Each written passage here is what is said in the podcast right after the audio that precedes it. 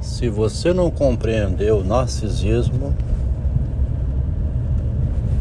o jogo do amor, narcisismo é o jogo do amor. Duas pessoas que se amam, né? Por algum motivo, uma está interessada na outra. Por exemplo, o médico com a paciente, o gerente com a funcionária, o professor com a aluna. Isso vem do mito de Platão, lá de Poros e Pênia. A pobre quer conquistar o rico. O amor é pobre, né? Pênia é pobre, Poros é rico. De onde que vem essa pobreza? Essa riqueza é simbólica, né? Não é um, não se trata de um fato material, não. É psicológico. É um jogo, então, um jogo de empoderamento, né?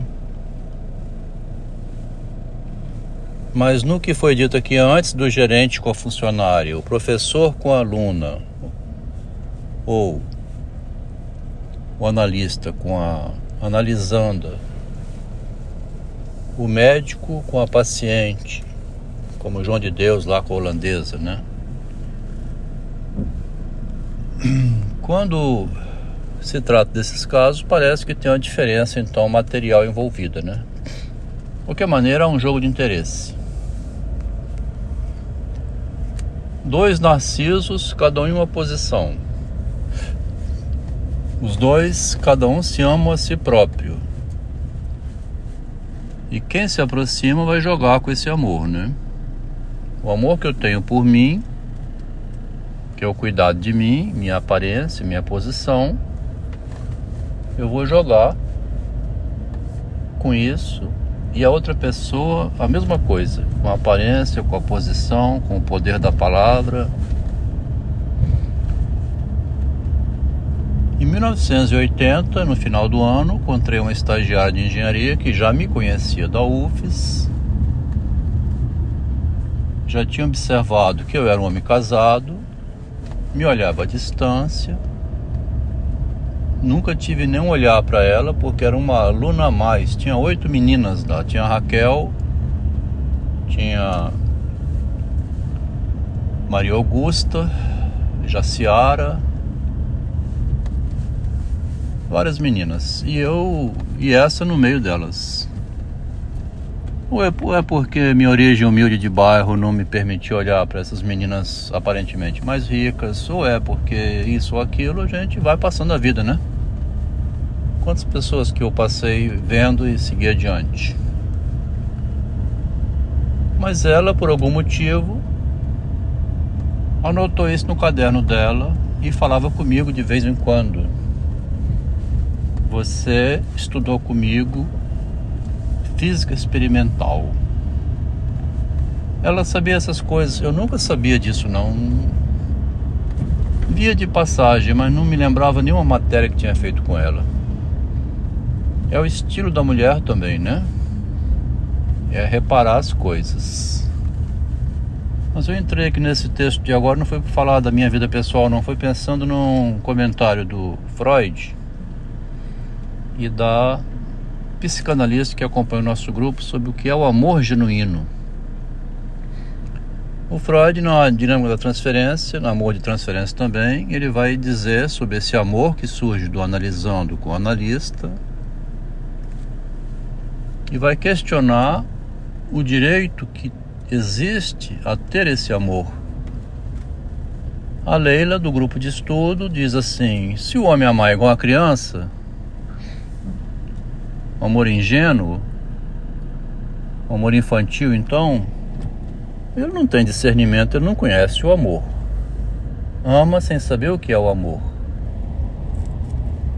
E aí ela diz: o amor tem que saber discernir. Não pode haver amor entre o analisando e o analista. Mas é engraçado que o Freud diz que esse amor do analisando com o analista ele não é inválido, não porque é impossível saber o que é o amor genuíno. Porque o amor sem interesse nenhum, o amor desinteressado completamente, seria um encontro de duas pessoas estranhas, né? Que se visse. Amor à primeira vista. Eles chamam amor à primeira vista também. Vi e me apaixonei. Nesse caso, seria um desconhecido total, né? Você vê uma pessoa sem saber a classe social, o grau de instrução, sem saber quanto ganha e mesmo assim gosta. Será que isso aí seria amor? Então o Freud não consegue dizer o que é o amor e nem ninguém vai conseguir dizer nesse mundo o que é o amor, né? Voltando então, na sociedade atual, se você não tiver noção nenhuma de narcisismo, desse amor por si mesmo, você cai na pegadinha. Porque vem um elogio, vem a conversa de pé de ouvido, você tá ali, como eu estive, né? Não soube discernir o envolvimento. Depois que eu estava amarrado a essa estagiária de engenharia, eu me arrependi pra caramba às vezes estava chorando. Aí ela, então você gostava dela, né, Adelmo? Aí o homem aqui, né, o macho, tinha que esconder o choro e não podia voltar atrás ou negar uma coisa ou outra. Quer dizer, você se meteu numa enrascada e tem que assumir a responsabilidade, né? Que confusão ia acontecer, né? Se eu largasse essa e voltasse para aquela que estava grávida, né? Que esse cara quer, né, rapaz? Ele foi embora com a estagiária de engenharia, agora largou de, de pra lá e voltou pra antiga esposa. Parece que não sabe o que quer, né? Então o homem é aquele negócio assim que ele assume, né?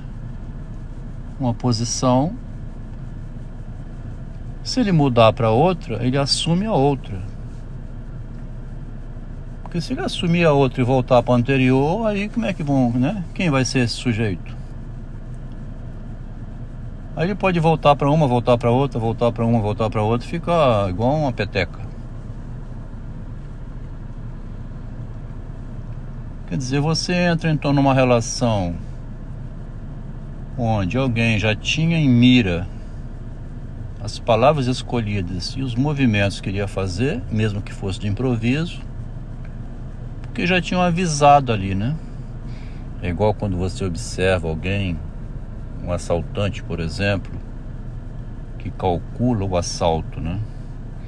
Eles chamam de ato premeditado. Essa moça tinha um ato premeditado. Mas quando surge espontâneo, em que há recuo, você só quer uma companhia mesmo, né? A única coisa que você quer é uma companhia e nada mais, para não ficar na solidão. Aí não olha a classe social, não olha o grau de instrução. Pelo menos é o modo como eu penso. Envolvimento com uma moça de uma origem humilde, simples. Não me incomodaria não. A minha primeira namorada era assim. Não tinha nem tinha o que? Segundo grau, né? Não gostava de estudar, era de uma origem o que ela tinha de diferencial é que era muito bonita, né? Muito bonita. Tinha uma classe social muito boa. Não que eu viesse a herdar, engraçado que na história conta assim. Fui morar com ela num barraquinho de madeira. Aí um irmão dela, um dia me bota numa caminhonete grande, me levou numa propriedade, esticou o braço, falou assim, rapaz, todo esse terreno aqui, ó, pode ser seu ou é seu. Me deu uma gastura. Senti que estava me comprando, né? Ou tentando me conquistar com posses. Se aceitasse aquilo, ficaria prisioneiro mais ainda, né?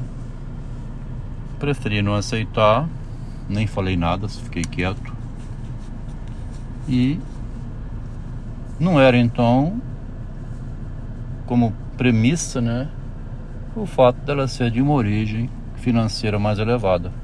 Ao contrário, queria que ela construísse a vida dela como profissional, gente que ganhava o dinheiro dela, seu próprio dinheiro, como foi a minha feminista engenheira, né? Foi aos pouquinhos empurrando ela para ganhar dinheiro. Aí que eu volto ao início. Quando você não conhece o narcisismo, você não percebe o que está escondido atrás da frase. Eu fui a primeira engenheira a entrar na Vale. Eu não percebia a promoção social, o empoderamento da mulher acontecido em 1984.